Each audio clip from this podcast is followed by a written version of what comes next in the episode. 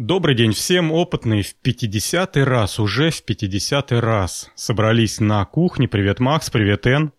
Привет, Жень, привет, Эн, привет, слушатели. Привет всем.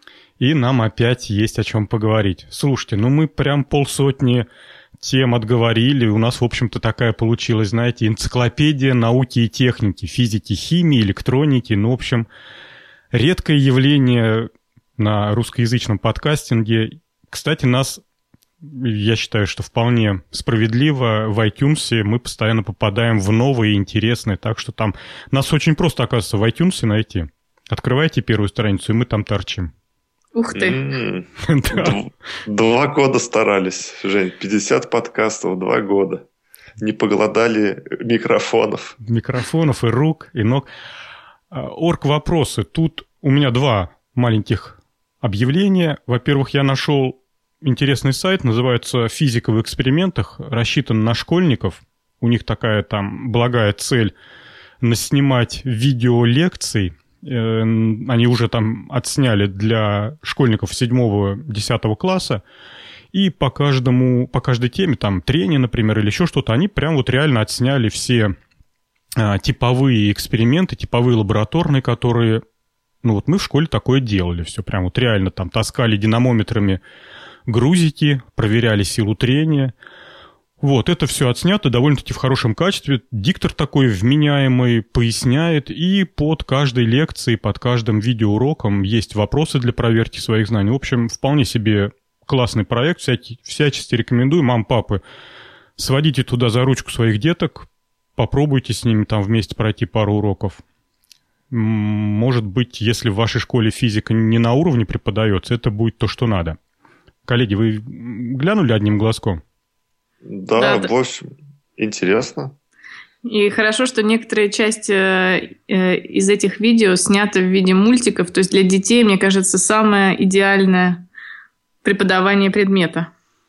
Женя, по-моему, мы несколько подкастов назад говорили о, о, о такой же, по-моему, идее вот только там было, был курс химии в экспериментах, да? Или я что-то путаю? Все правильно. Это был Мел Сайнс и Василий... ФФФ, фамилию забыл. Филиппов. Василий Филиппов, его инициатор и идеолог. А это други, другая команда ребят. Тут, я так понял, два преподавателя.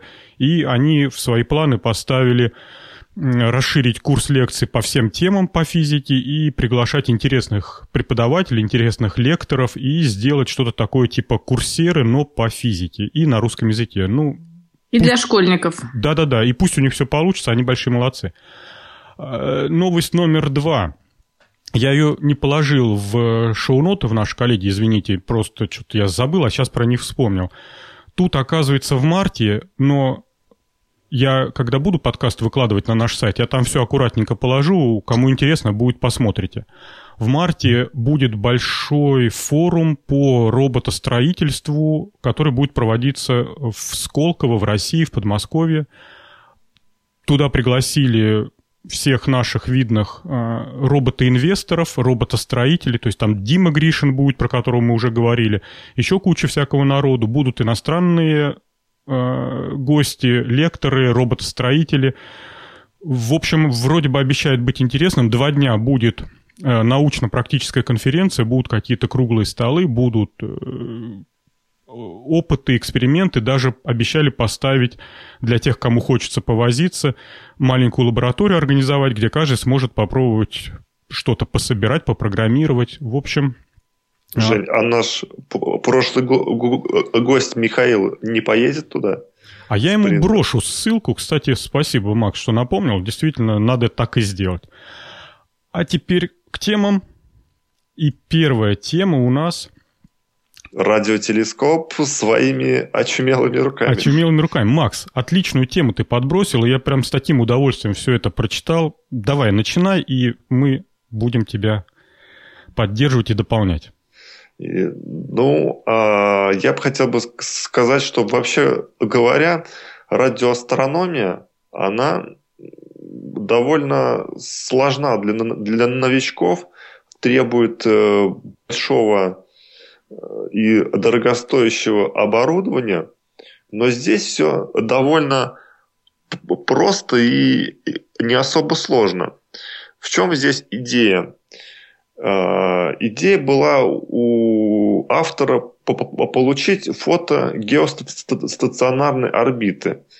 То есть это орбита, где спутники висят и никуда не двигаются. Э, диапазон работы спутников около 10 гигагерц. Много это или мало, это много.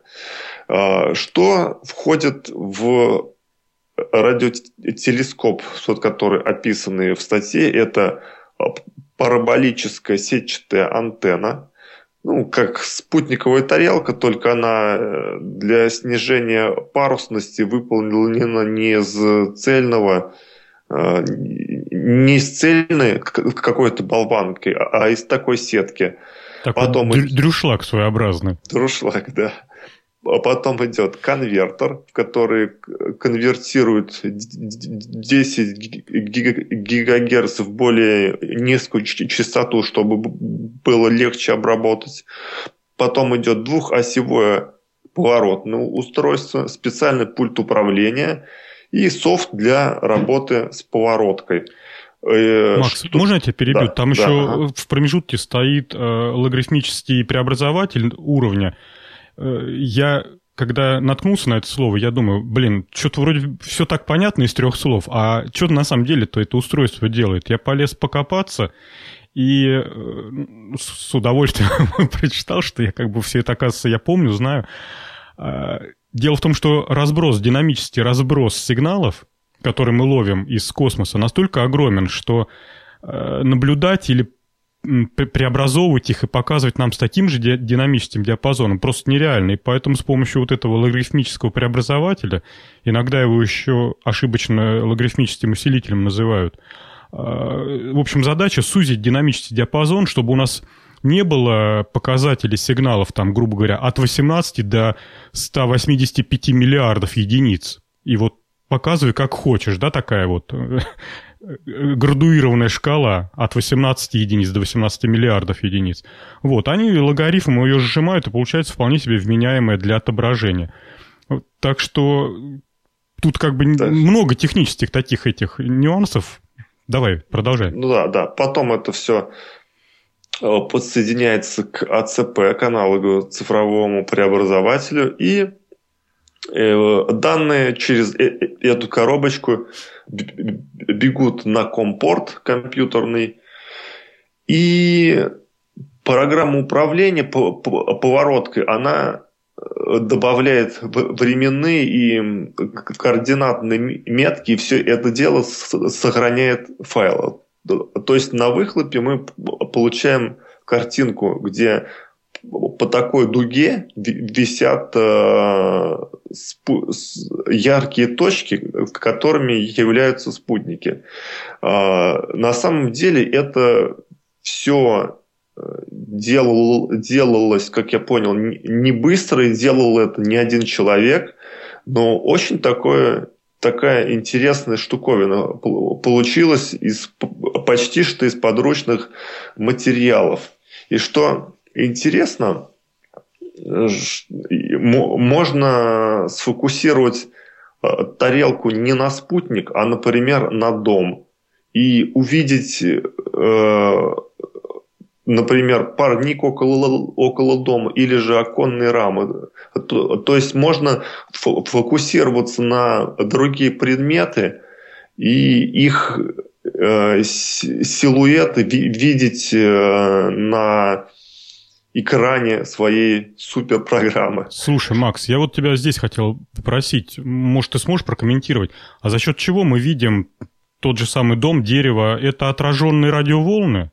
Или, или это их собственное излучение микроскопическое? Вообще непонятно, как э, пассивные вещи вдруг стали проявляться на экране этой всей конструкции? Ну, я так понимаю, что, ну смотри, Жень, спутник он же излучает э, и, э, дома, парники, а, они из, э, как сказать-то, находятся в переизлучающем состоянии, что ли. Ну, а как зеркала есть, отражают, есть, что ли, да? Да, они как, как, зеркала отлаж, а, отражают, но очень, очень слабо. И этот э, сигнал попадает к нам на приемную часть э, антенны, на вот это вот сам, как его называют, поляризатор еще, коробочка там, где э, сама чувствительная головка находится. Ну, вот. то, то есть тот, тот факт, что мы видим дом на картинке, Э, это просто переотраженные сигналы от спутников. И э, даже больше могу сказать, что по одних экспериментов они зафиксировали ауру э, над домами, что впоследствии оказалось провода. То есть, Я вот, да, у меня как раз вопрос про, про ауру на линии электропередач. Это что за сигнал? Ну, видимо, это, опять же, переизлученный сигнал в диапазоне 10 гигагерц. Макс, Другому... может быть, это гармоники? Все-таки никто не обещает передавать 50 чистой синусоидой, то есть там отфильтрованной, сам понимаешь, да? То есть там могут быть и гигагерцовые гармоники запросто выплевываться. Другое дело то, что там у них э, мощность микроскопическая, но может ее достаточно для такой чувствительной техники? Не же, я все-таки с тобой не согласен, не, не разделю твое мнение, что могут быть гармоники 10 гигагерцовой в сети. Такого просто быть, на мой взгляд, не, не, невозможно и не может быть.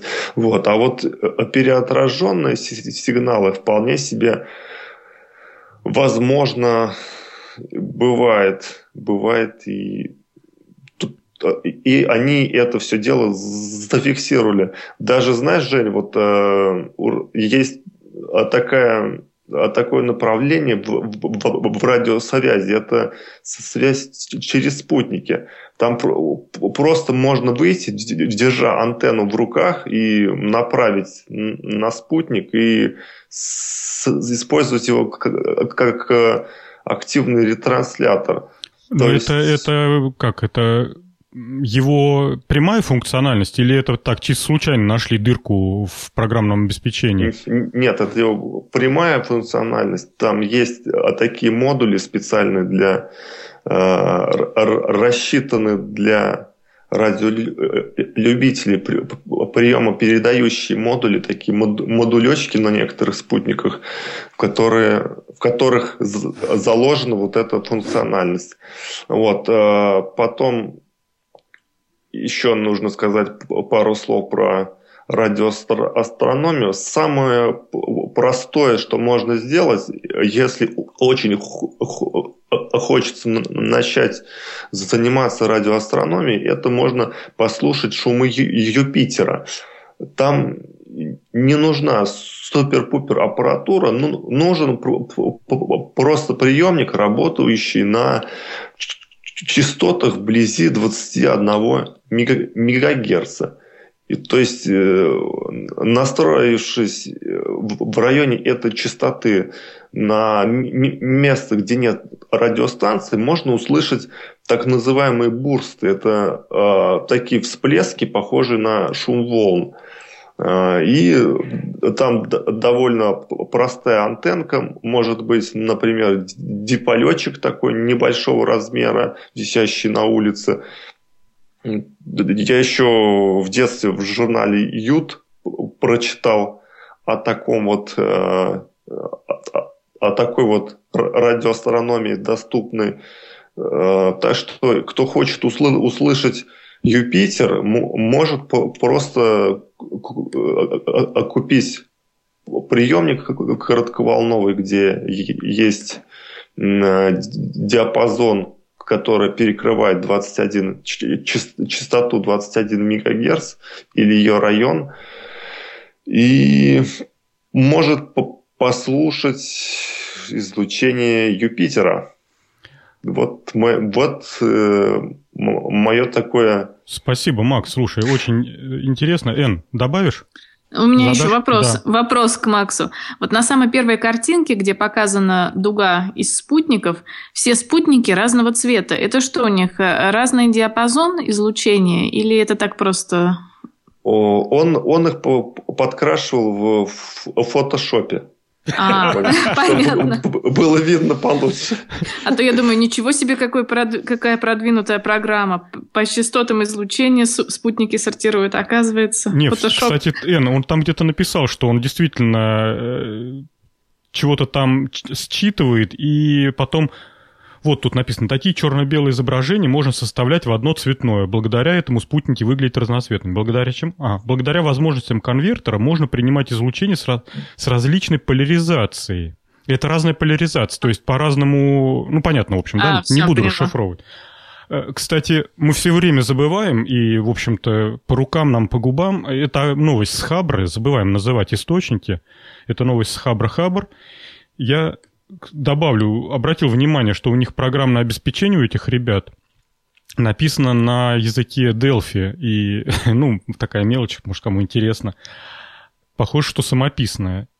Вот. Потом еще хотел из статьи сказать, что телескоп считывает картинку, то есть одна фотография получается где-то примерно там за час, за полтора, в зависимости от считываемого горизонта. Ну, в общем, не быстрое дело, не так, как на смартфончике щелк и все, и в Инстаграм. Так, и последнее, э, если вы читали комменты, там пару предприимчивых молодых людей тут же написали э, автору этого поста, что чувак, давай мы с тобой свяжемся, у нас есть замечательные идеи, как подглядывать в окна. Ты там нам поможешь? Ну, посмотрите, там забавно. И тут же там к нему, и мне, и мне, и мне это тоже надо, давай и со мной свяжемся. В общем, народ, народ подмет рвет на ходу. Вот. А вообще в галактике есть вот, такие космические объекты, которые называются пульсары – эта звезда вращается с высокой скоростью и генерирует импульсы с каким-то вот э, промежутком. Вот мне было бы очень интересно бы попасть в какую-нибудь радиотелескопную лабораторию и послушать пульсары. Мне было бы очень интересно Слушай, а вам как? слушай, Макс, а сейчас разве не выводят радиотелескопы в интернет, э, на какие-нибудь научные порталы, где можно подключаться, собирать сырую информацию, а потом как бы самому анализировать? Мне кажется, идея на поверхности плавает, то есть выводить э, сырой материал, а дальше пусть астрономы в разных частях мира возятся с этим. То есть дум, думаешь, может мне посмотреть на Ютубе и, и, и послушать пульсар, как работает, на, и, на, и начни, на этом успокоиться? Начни с малого, да. начни с Ютуба. Ну, это как бы слишком просто, но хотя, может быть, по, поищу я как-нибудь на досуге вы, выводы радиотелескопов в интернете, ну что-то я сомневаюсь в этом. Потому что стоит это много денег, все эти радиотелескопы, и, и просто вот так вот выводить каким-то простым обывателям, который ничего не, не, не понимает, наверное, дело неблагодарное. Так, а я мы... хотела еще, еще да, добавить. Давай, давай, я как человек, ничего не понимающий в радиоастрономии, почитала про радиотелескоп. Это, оказывается, очень э, интересная область науки, потому что, как я выяснила, разные тела в космосе излучаются разной частотой, и существует огромное количество телескопов, у которых разные частоты. И вот я прочитала, что, что в 2008 году на орбиту был выведен спутник, который излучает гамма-лучи. То есть он получает изображение из, гам... из диапазона гамма-лучей. То есть это, э, допустим, они рассматривают черные дыры, супермассивные и, и так далее. В общем, интересно. А, а ты не хотела бы попасть в черную дыру? Очень хотела. Посмотреть. Чего Я тут этот «Интерстеллар» посмотрела, долго смеялась. То есть ты не рекомендуешь этот фильм нам, Жене? Жене? Да и как-то скучно, если честно. Оставим обсуждение фильмов да. другим подкастам, которые с этим лучше справляются. А предлагаю тронуть следующую тему. У нас сегодня, кстати, ньюсмейкер, что по-русски обозначает человек, который принес новости.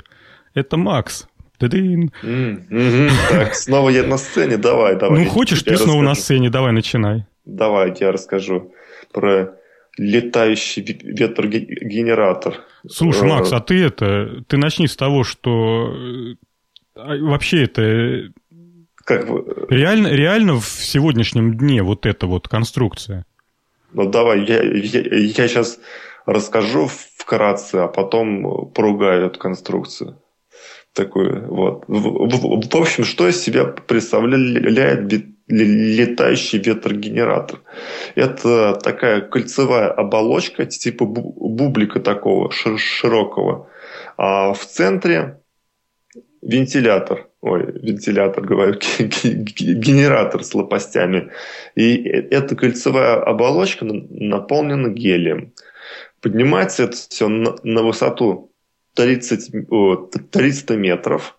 Это выше всех э, известных ветряков более чем в два раза. И выдает один такой ветрогенератор 30 киловатт мощности. А, много это или мало, но это хватает примерно на 12 домов. Ну, частных домов, потому что 30 киловатт это, грубо говоря, 30 чайников. Ну да, да, частных домов. Я и сказал, домов, а не, не квартир. Так что вот так. Так. А, потом, конструкция сама по себе может вести на, себе не только ветрогенератор, но и метеор, метеорологическое и коммуникационное оборудование может быть. А, разворот, ну еще из технических э, подробностей, разбор, раз, разворот всей системы происходит за 24 часа. А, наземный модуль сам устанавливается на забитых сваях и управляется эта вся махина при помощи троса или бетки. Теперь пару слов про испытания. Испытали это все дело на, на ветрах до 70 километров в час. Говорят, ничего не оторвалось, вроде все, все нормально. Но тут, э, опять же, есть слабые места. Например, вот э, говорят они, мы накачали это все гелием. Гелий, он дорог и легко убегает. Даже в технике есть э, такая проверка на, теку, на на герметичность. Же, на герметичность с помощью гелия. То есть гелий самый такой текучий газ. И вторая проблема, которая мне видится, это зимой может быть обледенение от э, ледяного дождя, например. Вот это вторая проблема. И а, а, а третья проблема, когда, например, около деревни появится такой летающий ветрогенератор, все местные жители возьмут у кого что есть, там воздушки, ружья, и будут сейчас стрелять. То есть это э, та же самая э, проблема, э, с которой сталкиваются радиолюбители, у которых мечта э, не ставить трубу 40-метровую, чтобы антенну сделать на низкочастотный диапазон, а, а мечта проволочку поднять на шарике, и все. Так вот, э, они говорят, что это опасно в том смысле, что всякие воздушки и ружья будут целиться в их шарик в деревне. Так что люди неисправимы. А вы что думаете? А у меня вопрос э, по поводу его аэродинамичности, потому что конструкция довольно-таки широкая, и если вдруг подует боковой ветер, не снесет ли этот шарик? И то есть должен быть какой-то оператор, который должен поворачивать турбину, чтобы э, какая-то производительность была. Тем как более бы... ветра, они скорее всего, я не знаю, конечно, это и всей науки про ветра, но мне кажется, они там вверху не обязаны дуть постоянно в одном направлении. Они там да. могут колебаться, и эту штукенцию может мотылять. Хотя они, конечно, тут сделали такие стабилизаторы в виде крыльев, но что-то у меня сомнения большие. Потому что боковые стены довольно-таки широкие.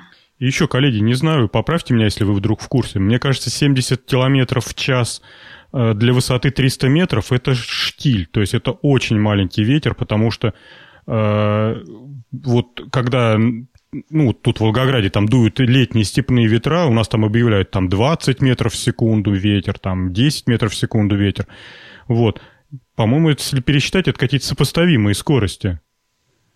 Поэтому что-то тут э, на, на реальных ветрах, наверное, не будет. Ну да, и, и нужен еще специальный мужик, чтобы внизу э, лебедки крутил вручную что тоже не добавляет э, надежности всей системы.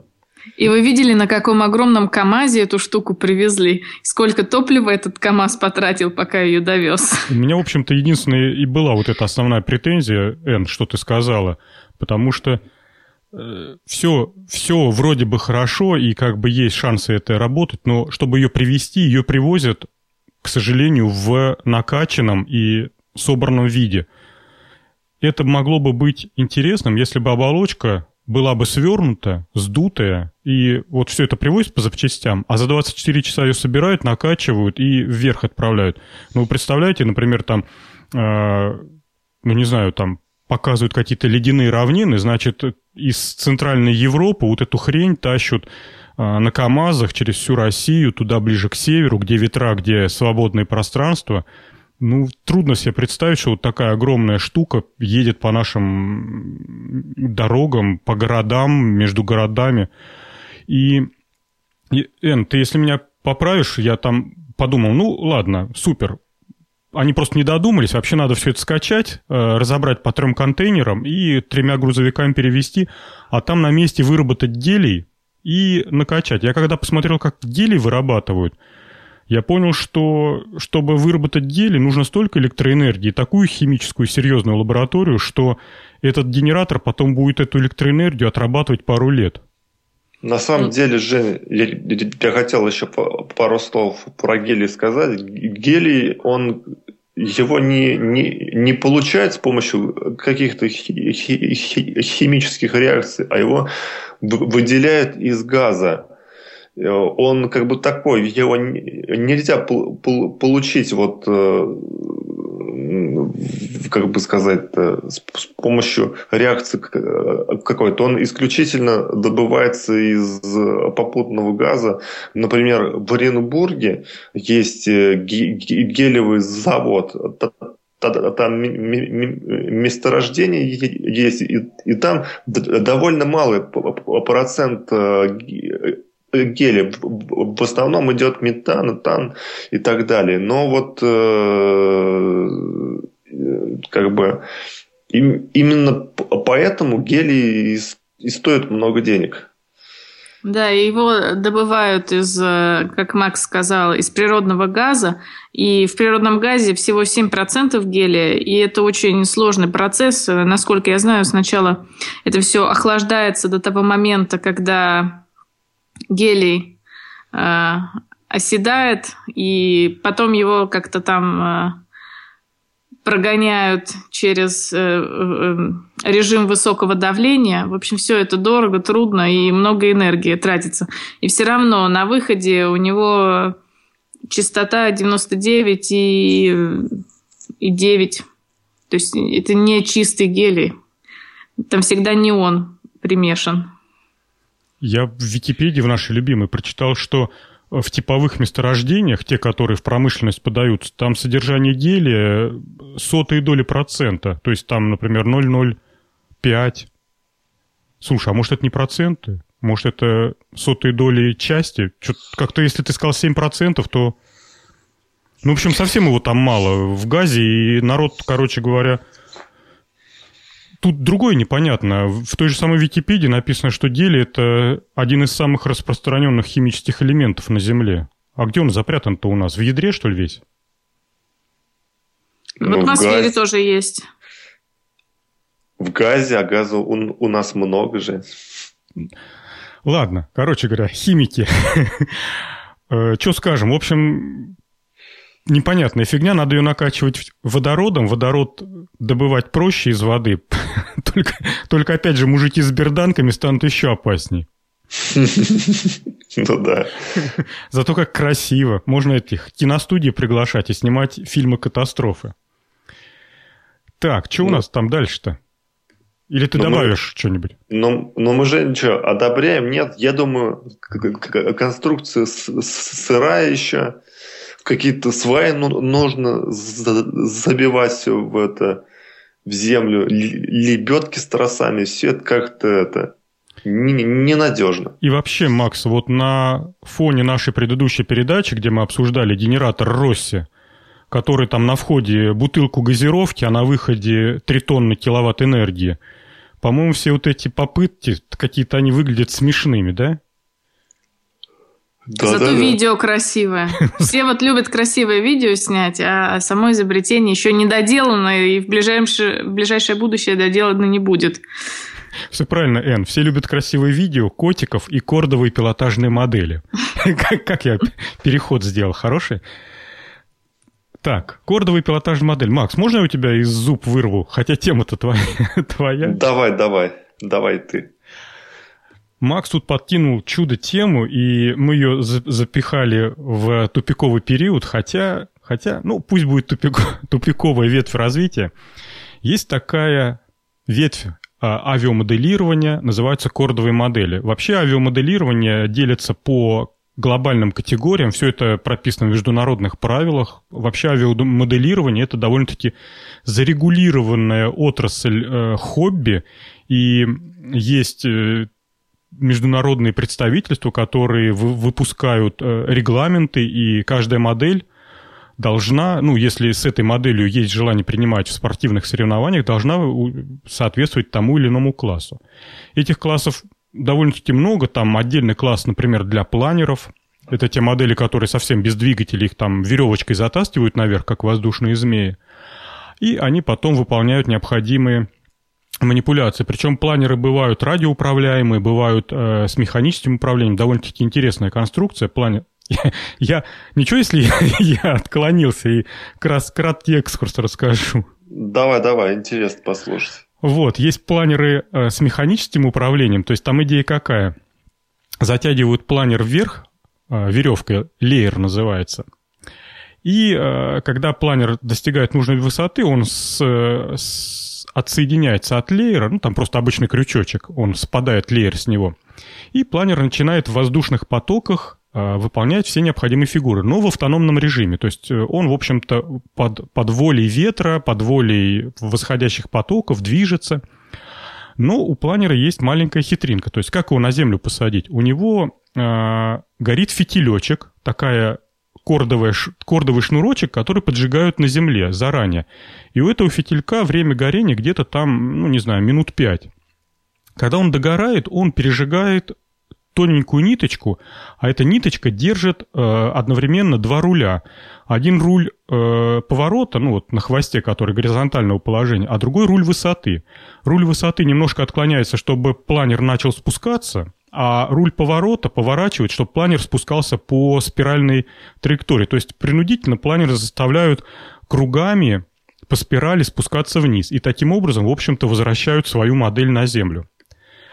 Вот. Есть э, различные радиоуправляемые модели с бензиновыми двигателями, э, модели, которые рассчитаны на дальность полета, на точность полета. Есть и такие, то есть, например, точность приземления, на выполнение фигуры высшего пилотажа. И отдельной категории идут кордовые модели. Ну, корд – это э, трос, шнур. шнур, да, которым э, модель с, э, соединена Другой конец шнура находится в руках у у пилота, у спортсмена, Оператора. у спортсмена, который Э, наверное, все в детстве делали самолетики, э, которые на шнуре вращались. Ну, не знаю, мы, по крайней мере, с удовольствием делали. То есть там сделалось из трубочки, из э, плотной бумаги для рисования такой фюзеляж цилиндрической формы. Делались крылья, хвост, все как положено, раскрашивалось красками акварельными, привязывалась веревочка. Выходили во двор с пацанами и начинали эти самолетики крутить на этих веревочках, и они такие по кругу летали. Ну, это вот что-то типа такого. Вот. Значит, у кордовых моделей самолетов есть как бы вот, опять же, по стандартам, по э, регламентам есть два как бы направления спортивных. Это пилотажные модели. Тут идея заключается в, то, в том, что моделька, во-первых, должна быть максимально похожа на какой-то самолетик. Обычно это э, пилотажные модели моторных самолетов. Во-вторых, эта модель должна выполнять э, фигуры высшего пилотажа пилот, э, держа в руках рукоятку управления, двигает э, кистью руки э, на себя или от себя, а от рукоятки идут два, две корды, ну, два, две проволочки. Эти проволочки уже внутри самолета соединены э, с рулем высоты. Соответственно, когда пилот наклоняет рукоятку на себя, самолет взлетает вверх. Если он отклоняет рукоятку от себя, самолет опускается вниз. И таким образом он Э, гоняя модельку по кругу, может э, заставлять ее делать какие-то так называемые эволюции, ну, то есть какие-то движения. Он может ее заставить, например, сделать бочку, ну, не бочку, а петлю, сделать волну, подняться вертикально вверх, вниз. Ну, в общем, там всякие э, разные. Есть регламент по э, типовым фигурам высшего пилотажа, спортсмену дается там какое-то определенное время, он выходит в центр свободного поля, запускает модель и начинает, значит, показывать, удивлять судей. Вот, это то, что Макс накопал. Но есть вторая, а, на мой взгляд, более интересная и более впечатляющая, более впечатляющий вид спорта – это а, воздушный бой кордовые боевые модели. Идея заключается в следующем. То есть модель уже не обязаны выглядеть как настоящий самолет. Более того, они и не выглядят как настоящие самолеты. Там задачи совершенно другие. Необходимо сделать достаточно крепкую модель, потому что реальные столкновения, и модель должна выжить. Там совершенно другие требования к мощности двигателя, потому что там надо делать очень резкие движения. А сам воздушный бой выглядит примерно так. Авиамодель, к ней, к хвосту привязывается ленточка. Я, если ничего не помню, не путаю, то она длиной то ли полтора, то ли два метра. А, ленточки разных цветов, и задача состоит в том, чтобы а, срезать эту ленту а, винтом своего самолета. То есть тут надо не разбить чужой самолет, а именно отрубить ему ленту. Э, два пилота становятся спинами друг к другу в центре круга, запускают модели и начинают, значит, вместе с моделями, так, перетаптываясь, перешагивая с места на место, а, крутиться, наблюдать за своими моделями и стараясь подловить э, противника и на ходу, выполняя какой-то трюк, как-то подлавливая его снизу, сверху, перерубить ему хвост. Кто в первом перерубает хвост, ну, то есть не хвост машины, а вот этот, эту ленточку цветную, тот является победитель. Э, я вчера на YouTube посмотрел полным-полно есть видео, где сня сняты реальные бои вот этих боевых кордовых самолетов. Э, к сожалению, к большому сожалению, операторы все как один на подбор большие непрофессионалы, и съемка выглядит примерно так. Он встал туда, где ему удобно, в тенечек, там, под деревце, и издалека, знаешь, так это, попивая Кока-Колу, э, снимает. Ну, в общем, все мелко, трудно рассмотреть, но общее представление можно получить. Хороших таких крупных съемок с, с хорошими ракурсами, с, с ключевыми моментами, как сбивается хвост, я, к сожалению, не нашел, но если вдруг кто-то там накопает, буду рад, если вы поделитесь э, ссылочкой на такое видео. Ну все, я отговорил. Коллеги, давайте вопросы или дальше потопали. Ну, я хотел, хочу сказать, что когда я учился в пятом классе, мы как, раз с трудовиком на кружке начинали клеить э, кордовую модель, э, но мы ее не доделали.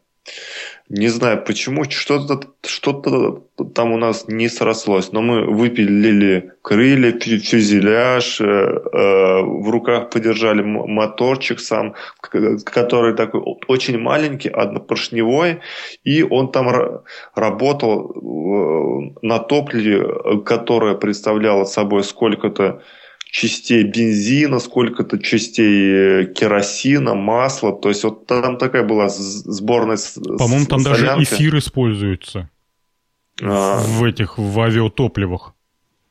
Mm, вот, то есть э, такая там была какая-то хитрая топливная смесь. Даже корду видел такой торосик металлический, стальной, что ли, даже. А, руч, ручку выпилили мы, чтобы в руках она в руках э, хорошо сидела. Но так мы и не дошли до финального конца. Е... Да, Ян, говори ты. У меня одно трагическое воспоминание связано с авиамодельным кружком, кружком точнее, не у меня, а у моего одноклассника. Э, значит, в Воронежском доме пионеров есть э, авиамодельный кружок. Так вот, э, я не знаю, что они там за клей использовали, когда эти модели клеили. В общем, у нас у одного одноклассника была интоксикация растворителем этого клея. То есть он сознание потерял, там пришлось скорую вызывать. Вот такие вот страшные хобби. Ну, в общем, держите себя в руках, народ. Да.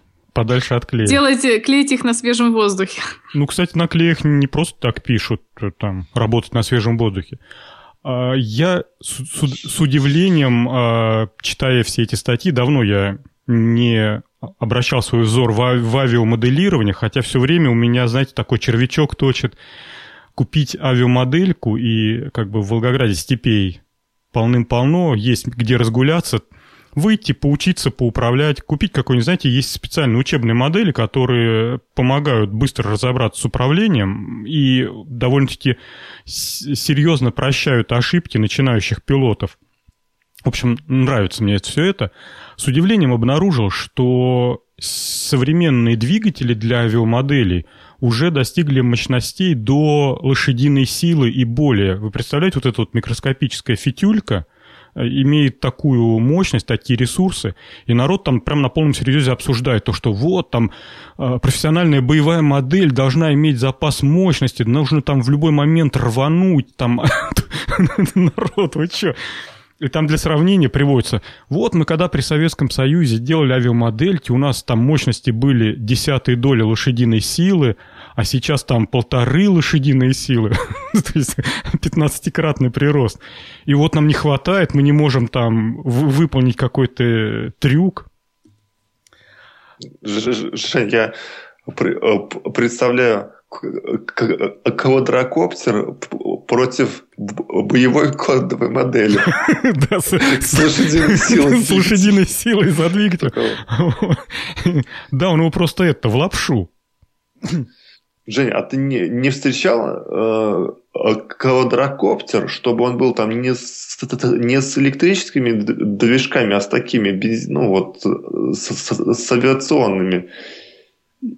Нет. И как-то, чтобы они по-хитрому управлялись как-нибудь там. Ну, там управлять тогда надо будет каким-то другим способом.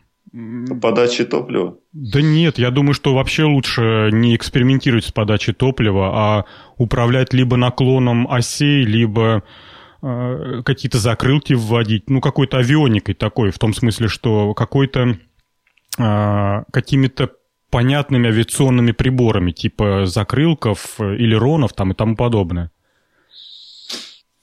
Кстати, я, коллеги, сейчас вы рассказывали, вспомнил, что в детстве у меня был воздушный змей, и он был управляемый. То есть э, к воздушному змею он был в виде удлиненного ромба достаточно большого размера, и к нему тянулся не один леер, а два, и леера были закреплены за его э, концы, за левый и за правый.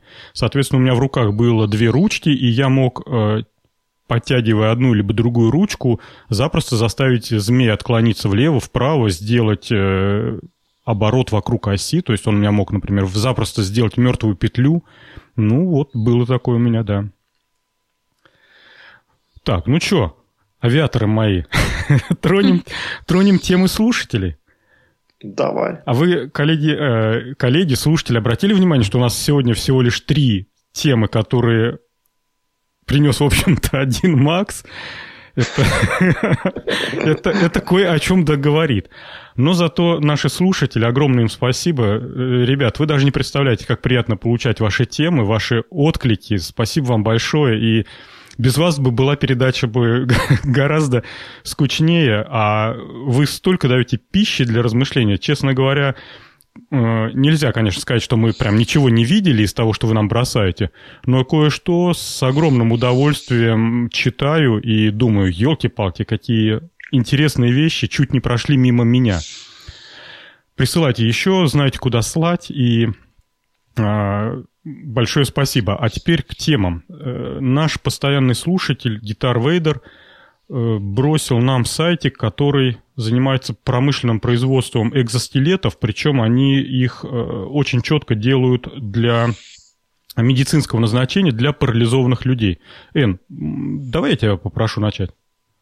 Хорошо. Значит, э, этот экзоскелет позволяет людям, которые находятся в инвалидном кресле, встать с этого кресла и ходить самостоятельно. Как это происходит? Значит, э, шаги получаются с помощью особого переноса тела, то есть переносится вес тела э, в определенные стороны, это активирует сенсоры, и дальше уже экзоскелет производит шаги за человека. То есть действительно человек с помощью костылей может ходить. Но это еще не все. Оказывается, этой фирмой заинтересовалась заинтересовались еще и военные разработки, например, DARPA, которые хотят этот экзоскелет применить для солдат, чтобы они двигались более эффективнее и быстрее. Еще э, эта же фирма разрабатывает э, экзоскелеты, позволяющие, например, э, так, так называемый хайкер, позволяющий человеку преодолевать какие-то сложные препятствия, например, подниматься по отвесному склону и при этом нести на себе 80 килограмм веса. То есть, э, ну, единственное тут, как всегда, что что все это, всю эту конструкцию ограничивает, это батарейки. Потому что все на батарейках, батарейки большие, это, мне кажется, самая большая часть конструкции, их надо заряжать. Ну, а вообще, мне кажется, замечательная вещь. Э, скажи, как контора называется? Exobionics. Exobionics. Кстати, коллеги, а как вам идея, что чтобы э, вот эти все экзостилеты, ну, понятно, я правильно сказал, узкое место электро, электропитания, электроэнергия, может быть, им э, в конструкцию в генератор на бензиновом двигателе все равно как бы человек уже не несет ту нагрузку, то есть тело-то его уже экзоскелет несет. Поэтому, в общем-то, ничего страшного, если экзоскелет еще там пару десятков килограмм будет э, на себе тащить. С бензином как-то попроще, то есть он от заправки до заправки будет, в общем-то, довольно-таки вольготно двигаться. Правда? А если человек в закрытом пространстве будет, он-то что Согласен, там... согласен, да. Ну, в закрытом пространстве может быть э, бытовая электросеть. Не, в, в закрытом пространстве он будет переходить на, на батарейку. А так по улице идет, дымит, коптит. Да, у него там сзади мотор, он Э, заставляет работать генератор, а уже мне кажется, что зря они не экспериментируют именно э, с выработкой электроэнергии на борту экзоскелета. Другое дело то, что он будет похож на э, первого космонавта на Луне, то есть у него сзади будет такой рюкзак огромный и там Дергалка такая, дернул, дрынк, завелось. Как на этих, на, бен, на бензопилах. Да, да, да. Кстати, я когда по этому сайту лазил, мне удивило и очень понравилось то, что э, ребята, вот разработчики четко описали вообще последовательность э, обучения этого экзоскелета. То есть они не то, что там в лоб, давайте мы моторчиков понакрепим к суставу. Не, ничего подобного. Во-первых, они его там действительно учат. Э, человек привыкает ходить. То есть привыкает понимать, как теперь он должен ходить, переваливая там тело туда-сюда. А во-вторых, экзоскелет понимает, насколько человек может э, перевалить свое тело, потому что, наверное, с этим тоже могут быть проблемы. А еще, если я правильно прочитал и понял, э, каждый следующий шаг ты совершаешь только после того, когда экзоскелет тебе сообщает о том, что он готов. То есть ты наклоняешься, а потом происходит какая-то там, э, не знаю, подготовительная работа, и после этого экзоскелет говорит, окей, я сейчас буду делать там перенос ноги. Держи равновесие, вот так не шевелись, и раз, и переставляет ногу. Так, Чего все притихли? Ну, я, я вот сижу и думаю о, о бензиновом двигателе для экзоскелета. Как бы это все могло выглядеть? На дровах, чтобы было. На газогенераторе. Следующая тема слушателей э, тоже гитар Вейдер и, э, знаете, темы, которые лежат на поверхности, про них много говорят. Еще наш слушатель, э, впервые он нам тем подбрасывает, это наш слушатель Немо. Э, кстати, эту тему обсуждал на этой, на прошлой неделе, точнее не обсуждал, а не обсуждал только ленивый. Настолько вот она была на всех сайтах, на всех там в социальных сетях. Эн, ты начинай, это 3D принтер, очередной 3D принтер. Очередной 3D принтер, но на этот раз в нем есть новшество. Он разработан для того, чтобы печатать э, электронные схемы в 3D. То есть он печатает не только ABS-пластик, но еще и проводящими чернилами. То есть он может наносить схемы. Э, единственное, что я посмотрела видео, единственное, что меня немного разочаровало, это то, что часть компонентов приходится в эти схемы докладывать руками. Вот. Ну, что интересное, новое, новый шаг в строении 3D принтеров. Все, все э, новостные ленты, когда переводили информацию с этого сайта, обычно в конце дописывали. О, это прорывная технология, и это вообще новое понятие 3D-печати, и вообще вот теперь мир разделился на до и после. Вот до этого мы ходили как э, в шкурах мамонта, а теперь сели в автомобиле. Если честно, я вот не понимаю всего ажиотажа вокруг этого.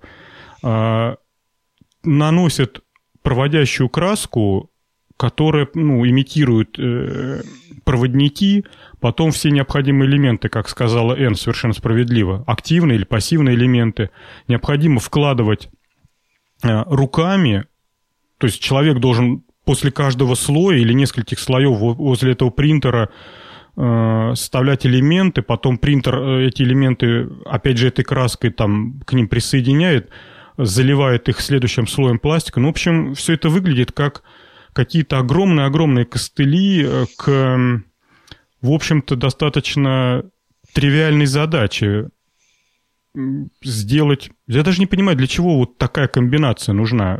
Может быть, я просто не вижу будущего во всем этом. Может быть, следующий, следующий этап это будет э, рука-манипулятор, которая будет все складывать и просто будет собирать готовые устройства. То есть, с одной стороны, коробка печатается из пластика, с другой стороны, начинка печатается, туда компоненты складываются. Может быть, это в преддверии следующего шага? Не, народ, вот смотрите, как минимум э, мне кажется, что прорыв должен быть примерно выглядеть таким образом. У этого робота, у этого принтера в загашнике несколько красок. Одна краска для проводников. Вот они там хвастаются. Вот у нас проводимость такая нереальная просто. Вторая краска у них для печати сопротивления, резисторов. Потому что это, в общем-то, пассивные элементы, и их выкладывать глупо, когда его можно напечатать. Вообще не понимаю, почему резисторы бы не печатать. Третья краска для печати конденсаторов, емкостей. Может быть, она, ну, не знаю, я сейчас фантазирую на ходу, например, для экономии времени э, емкость печатать сразу такой э, краской прослойной, как полупровод... полупроводник, проводник, э, диэлектрик, проводник диэлектрик, такая ленточка разматывается, как-то прикрепляется. Ну или же классика, то есть наносится слой проводящий, потом печатается тонкий слой э, пластика в виде диэлектрика, потом опять проводящий слой. Ну каким-то образом, в общем, делается э, ой, обложки, не обложки, как их называют, Макс? Обкладки конденсатора. Обкладки. Нет, э, на самом деле это можно э, напечатать конденсатор малой емкости, емкостью там в десятки, наверное, пикофарад, но э, напечатать конденсатор, который такой на 10 микрофарад или на 100 микрофарад, я даже не, не представляю, как такое возможно, и, а как мы будем печатать индуктивность. Вот индуктивность тоже можно напечатать, но опять же только малую, там в несколько микрогенри. А если нужны там миллигенри, то тут без э, такого отдельного элемента, который ну, ну, нужно в, дырочку положить, там мы не обойдемся. А я вот хотела добавить, вы помните, давным-давно, может, год или даже два назад мы обсуждали тему про лабораторию, которая рисует всякие электронные схемы на ткани да, и да, делают да, да, такие книжки для детей.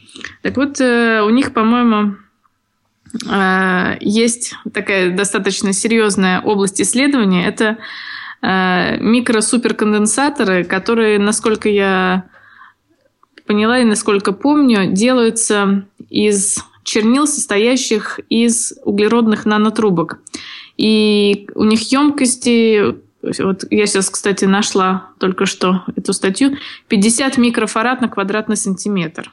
Mm-hmm. Слушай, ну это уже, неплохо. это уже прям хорошо. Макс, я тебе хотел ответить вот на твои возражения, что низкочастотная схемотехника – отстой. Ну, мы не, мы, мы низкочастотно не, не напечатаем. Вот, я, а... ты понимаешь, я к чему клоню? К тому, что нам пикофораты и микрогенри вполне достаточно, чтобы, например, печатать высокочастотную схемотехнику. А в высокочастотной схемотехнике, вот, кстати, может быть именно в высокочастотной схемотехнике очень хорошо печатать, потому что там важна точность проводников. Каждый проводник это, по сути дела, там какой-нибудь волновой канал, который должен располагаться строго и никак иначе. И вот здесь как-то можно за уши притянуть, что вот, вот, вот это-то наконец-то позволит нам печатать, ну не знаю чего. Чего у тебя там высокочастотного сегодня не хватает в квартире? Ну, Высокочастотно. Зачесал за ухом. Не, Жень, я еще вот что хочу сказать. Э, если мы будем э, печатать с тобой высокочастотные какие-то схемы, пытаться печатать, то нам ну, нужна какая-то подложка, не, не, не пластиковая, потому что у пластика есть определенные параметры, там, эпсилон, мю, и вот они э, как бы... Диэлектрическая проницаемость. Да, да, да. Они а, такие, что я так понимаю, что пластик, он может ослаблять поле. То ну, есть конечно. нужен какой-то специальный пластик, э, для, предназначенный для высокочастотных э, каких-то дел. В общем, короче говоря, какой-то отстой, тем более за эти деньги консти, которые они выкатили ценник. 9 тысяч долларов. Да, ну, не знаю, уважаемые слушатели, коллеги, если вы считаете, что я не прав и не вижу лежащего перед носом очевидного, поправьте, приведите примеры, но, на мой взгляд, это, это что-то не то. Это но... очередной эксперимент за конские деньги. Жень, я понял, какая ни, ни, ниша у этой идеи.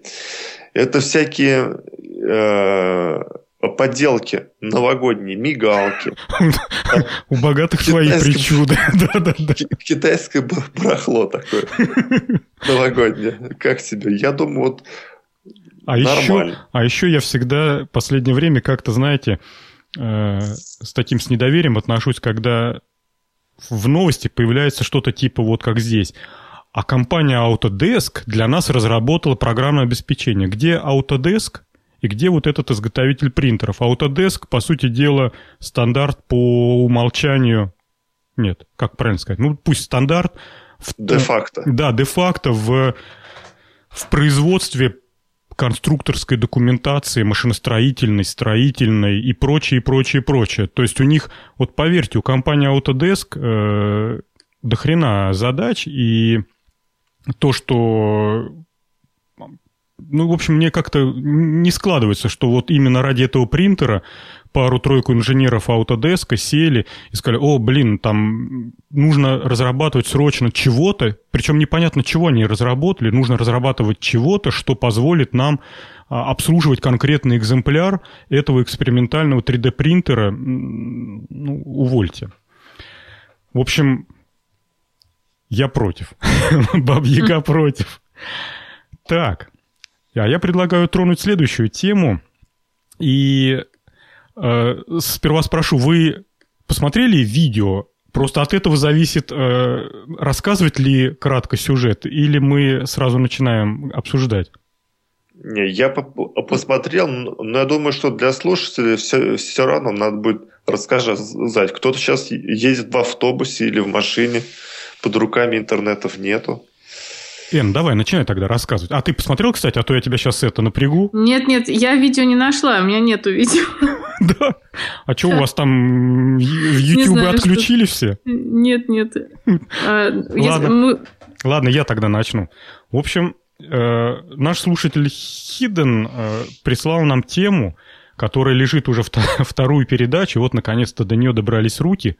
Так все совпало. Э, просто очередная тема этого же слушателя – очень четко срослась с его предыдущей темой. В общем, а, наше ближайшее будущее в представлении некоторых прорицателей должно выглядеть таким образом, что э, потеря близкого человека э, очень легко может быть компенсирована тем, что всю свою сознательную жизнь человек следил, оставлял следы в социальных сетях. Вот мы сейчас с вами, уважаемые соведущие, знаете, чем занимаемся?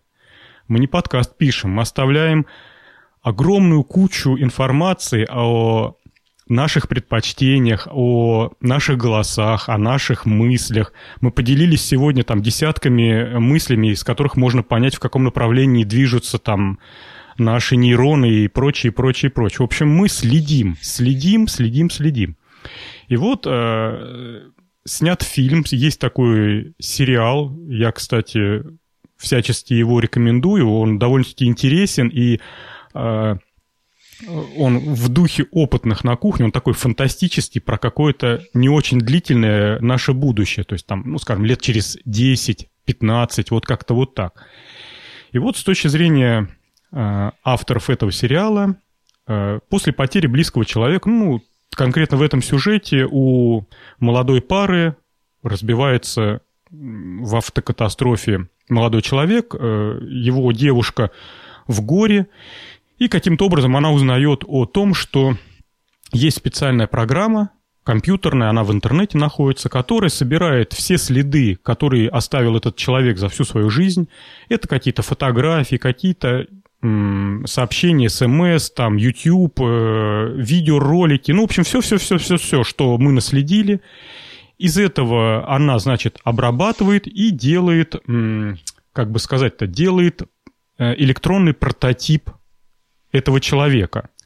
Этот человек с тобой может общаться привычным голосом, ну, потому что оставленные там аудиоинформации, поэтому нет проблем сгенерировать интонацию этого голоса.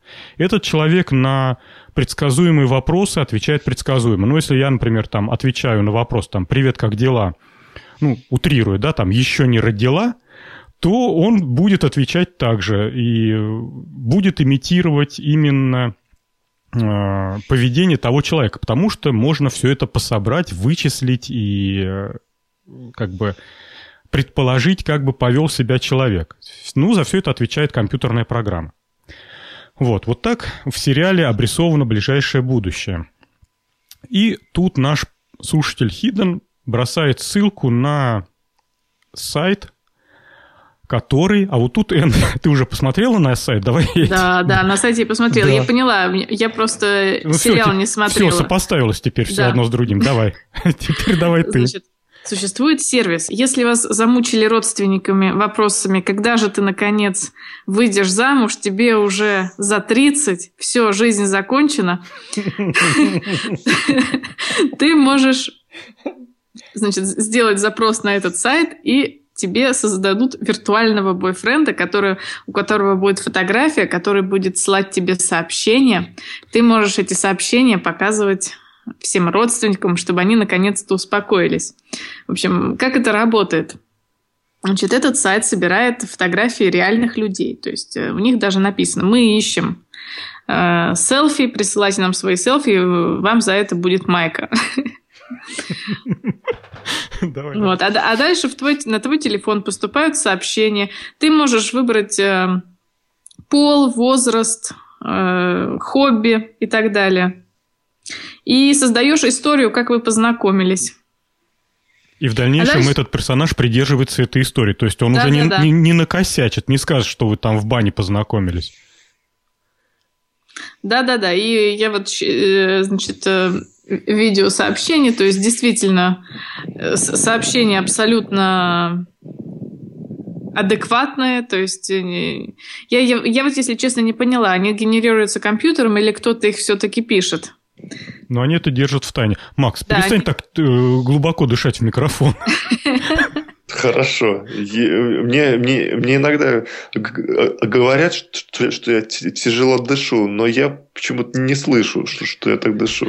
Не замечаю. Эн, извини, что я перебил.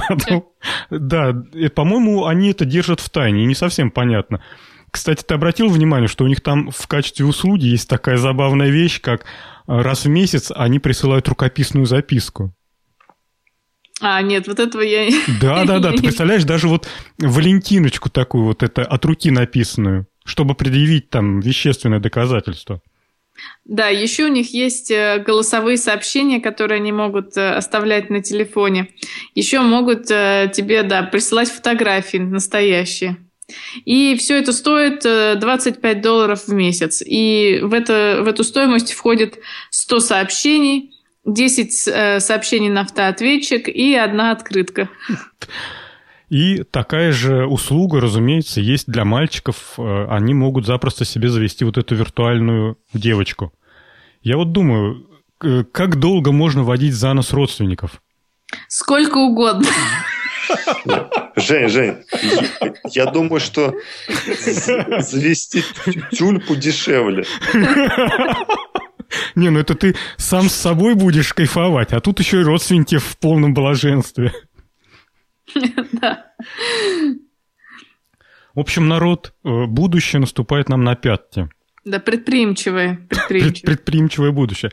Очень скоро мы, перед тем, как пожать друг другу руки, будем тыкать там пальцем в глаз и смотреть на реакцию, да?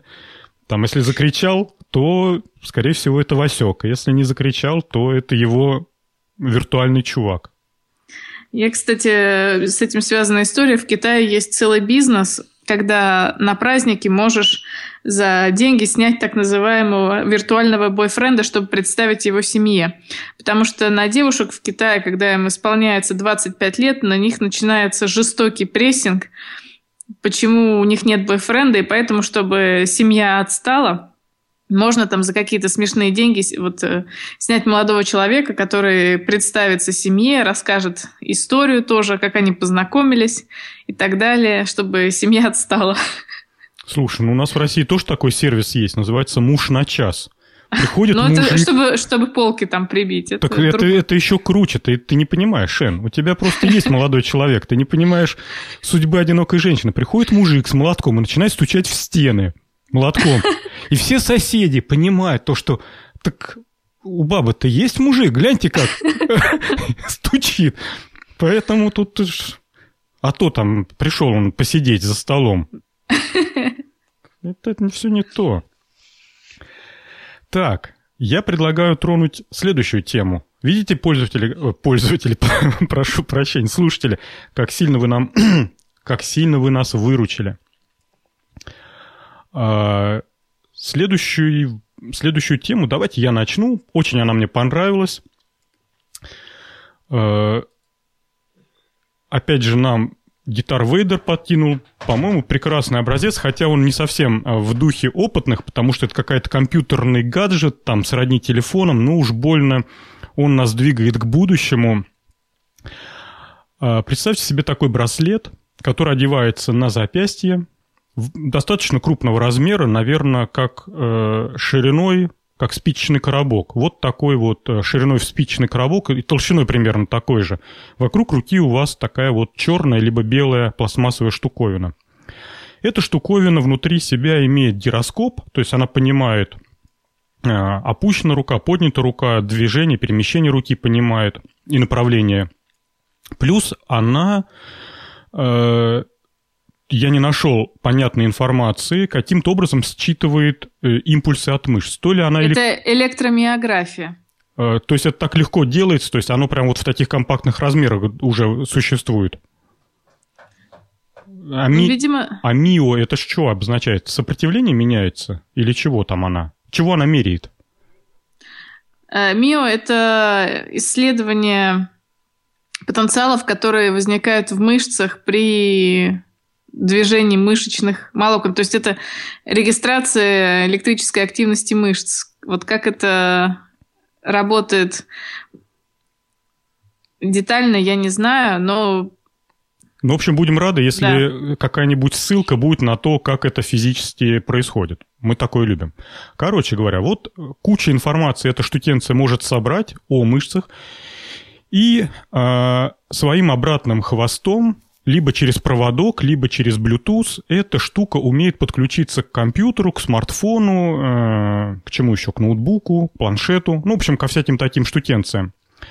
Вот, соответственно, э, можно с программами, которые адаптированы под этот браслет, под этот, э, ну да, под этот браслет, программами можно управлять. И в качестве примера приводят управление, например, э, какими-то плеерами, видеоплеерами, когда сидит там молодая пара, сидит, смотрит э, сериал, и э, рукой она проводит, ну, просто кистью вот так вот машет, как типа влево, там, когда вас спрашивают на улице, мужик, куда пройти там, где у вас тут банкомат ближайший, а ты так рукой раз махнул влево, влево, мужик, иди. И вот тут примерно то же самое, это промотка влево-вправо, вращение кистью – это регулировка громкости – Плюс она понимает, например, что согнут первый, второй, третий, четвертый палец или сделана такая классическая рок-н-ролльная коза, то есть это для нее все разные жесты, она все это чувствует, понимает, рука сжатая в кулак тоже для нее не загадка. В общем-то, огромная куча информации считывается с кисти и с положения, и то, что рука поднята вверх, вниз – и все это можно передать э, какому-то устройству. В качестве примера, по-моему, там есть еще всякие квадрокоптеры, еще чего-то. Еще игры есть, видеоигры, то есть ты можешь э, пальцем стрелять на экран. Угу. Чего там, давайте добавляйте, а я сейчас пока найду, что я хотел еще сказать. Ага, нашел. Да, можно еще э, добавить то, что есть фидбэк, вибрация передается тебе. Вот это я упустил, да, интересно. А, вот, и стоит это все 200 долларов. И уже продается, кстати. То есть можно заказать, я так понял, либо это предзаказ, либо, либо уже пришлют.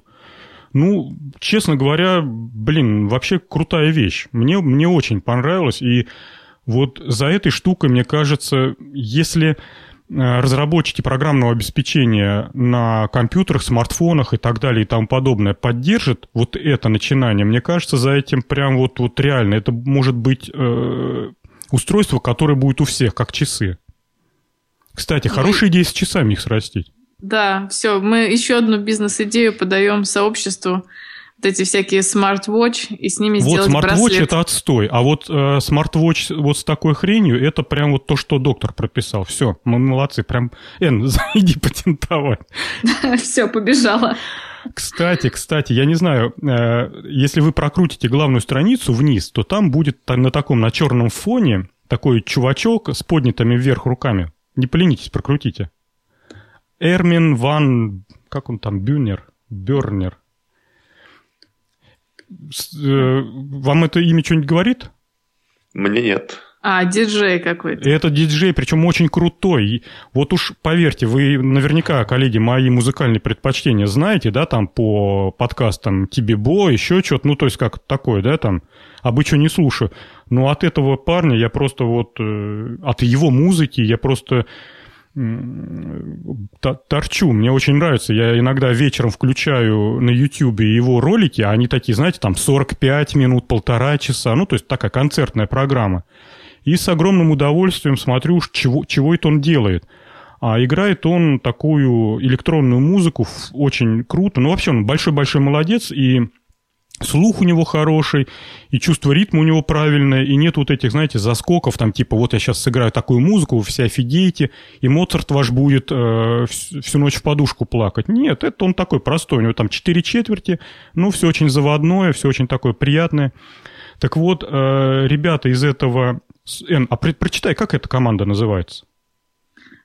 Так, сейчас. Талмик Талми Клабс, да? Талми Клабс, да. Вот. Вот ребята из этого Талми Клабса ему э, на руки одели свои браслеты, а световое оснащение сцены э, автоматизировали, подцепили каким-то образом. И э, не поленитесь, э, и вы, коллеги, и слушатели, посмотрите, там есть ссылка на видео, когда показывают, как э, все это выглядит, когда он играл концерт какой-то очередной. Довольно-таки интересно. Сцена, световое украшение сцены, света там, шумовое и прочее, оно было подчинено движением его рук, и когда он, например, вздымал руки кверху, то там сверху там пламя, еще что-то, когда он наклонял там туловище влево-вправо, то молнии за ним следовали. Ну, в общем, выглядело, правда, очень круто. И, э, на мой взгляд, это вот именно та правильная техническая идея, когда сам артист управляет светом, а свет, э, ну, запрограммировано, там все как бы все хорошо, корректно работает, вместо того, чтобы какой-то там мужик сидел э, на галерке, смотрел за движениями диджея и пытался бы за ним успевать, нажимая те или иные кнопки, как бы там, включая или выключая ту или иную лампочку. Тут вот правильно. То есть, если у диджея появится какая-то сумасшедшая идея, и на концерте он там выкинет какой-то фортель, то сцена отреагирует под этот фортель там автоматически, корректно и суперсти. В общем, здорово, здорово. Мне это очень понравилось. И спасибо нашему слушателю. Сейчас э, скажу. Гитар Вейдер. Так, ну что, гляньте, мы молодцы, мы почти полтора часа отговорили уже. Последняя тема, даже не тема, а просто рекомендация на видео на YouTube. Эн, давай, э, добивай и будем прощаться. Если вы хотите успокоиться, помедитировать, очень советую вам посмотреть это видео. Это робот-укладчица укладывает батарейки, значит, э, на, конвейер, на конвейерной ленте э, едут батарейки. Так вот, робот-укладчица одной рукой их сортирует по четыре штучки, а другой укладывает на следующую конвейерную ленту, где они, видимо, едут в упаковочный цех. То есть видео очень успокаивает нервы, советую посмотреть. Я написал, что можно долго смотреть на три вещи. Как горит огонь, как течет вода, и как робот-укладчица укладывает батарейки. Там полторы минуты полной медитации и умиротворения. Макс, ты смотришь, как робот-укладчица укладывает батарейки и завис немножко? Да нет, да нет, меня это как-то что-то я посмотрел, не впечатлило, честно Да ну ты что, серьезно? А, а ну, чего смотри. это? Ну, не знаю. Ну, не понравилось. И все. Интересно, конечно. Но как-то меня такое не успокаивает жизнь. Ну смотри, Макс, едут батарейки, они все повернуты в разные стороны. И она рукой укладывает их все вместе по четыре штучки одной и той же стороной. Это же чудо. Макс, я понял, было бы круто, если бы у этого конвейера стояли миловидные японские девушки и делали бы то же самое. Ну, я думаю, да, было бы получше, чем этот робот. Более выигрышное видео. А если бы еще батарейки убрать? А вместо батареек там что-нибудь, не знаю, пирожные какие-нибудь. Пирожные. Я понял, Макс, ты уже хочешь трескать. Ну что, коллеги, гляньте, бодро мы сегодня пробежались по темам. Бодро, бодро. Если вы не против, я предлагаю на сегодня э, закрывать нашу передачу. Не против, да? Не против. Не против. Тогда, как обычно, услышимся через две недели. Всем пока. Пока-пока. Всем пока.